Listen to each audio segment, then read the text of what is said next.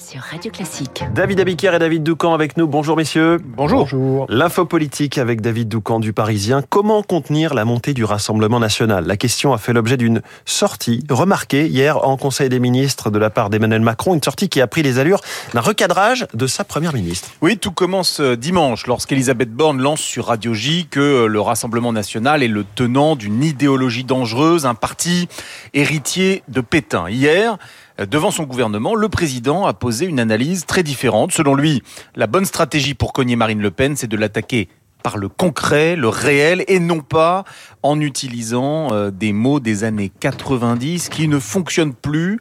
Il faut décrédibiliser le RN par le fond et les incohérences, a poursuivi le président en pointant euh, du doigt son programme économique ou alors ses positions sur le plan européen, alliance euh, systématique avec ceux qui ont des positions illibérales en allusion à l'Italie de Giorgia Meloni par exemple. Ce sont des agrégations mortelles, a conclu le chef de l'État avec en face de lui, nous raconte un participant, une première ministre impassible et immobile. Alors pourquoi le président a ressenti le besoin de cette mise au point?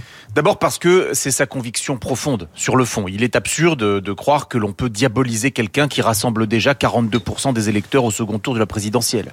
Euh, il avait d'ailleurs déjà exprimé cette certitude devant les électeurs, devant les lecteurs euh, du Parisien le 24 avril dernier, mais aussi déjà euh, dans le Cénacle du Conseil des ministres le 6 avril. Donc, quand Elisabeth Borne fait référence à Vichy, cela l'exaspère. Si Emmanuel Macron est sujet à une seule grande angoisse, c'est celle d'être raccompagné sur le perron de l'Élysée en mai 2027 par une Marine Le Pen fraîchement élue.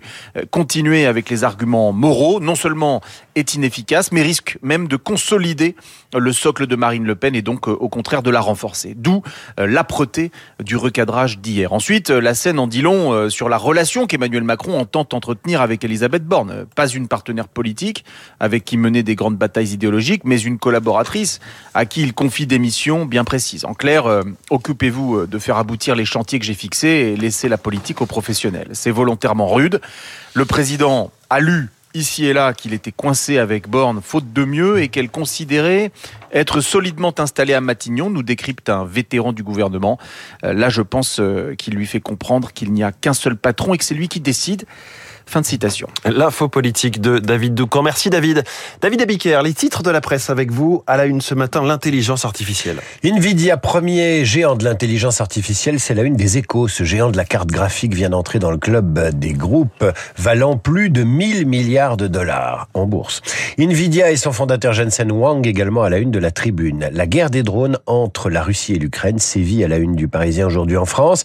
Airbnb, le phénomène qui déstabilise les centres-villes, c'est la une du Figaro quand la Croix s'intéresse à la frontière franco-italienne, une frontière sous pression de l'immigration clandestine.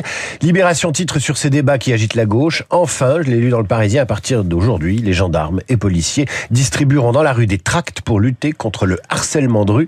8 femmes sur 10 en ont déjà été victimes. Merci David Abiquière, à tout à l'heure, 8h30. Bonjour Renaud Blanc. Bonjour François. La suite de la matinale de Radio Classique avec vous, quel est le programme Alors nous sommes mercredi, mercredi, vous le savez sur Radio Classique, c'est cinéma, cinéma avec Samuel Blumenfeld, les sorties de la semaine. Samuel qui ce matin a choisi de nous parler d'un documentaire américain et d'un film français, L'île rouge. Rendez-vous juste après le journal de Charles Bonner dans une dizaine de minutes. 8h05.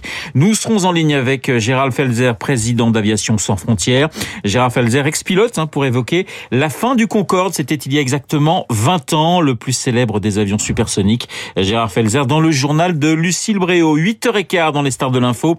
Guillaume Durand recevra la constitutionnaliste Anne-Charlène Bézina pour notamment évoquer la proposition de loi portée par le groupe Lyot, proposition pour abroger, vous le savez, une partie de la réforme des retraites. Anne-Charlène Bézina, rendez-vous dans trois quarts d'heure. Vous n'oubliez pas Esprit Libre, 8h40, Marc Lombron et Pascal Bruckner pour commenter toute l'actualité. Esprit Libre juste après la revue de presse de David.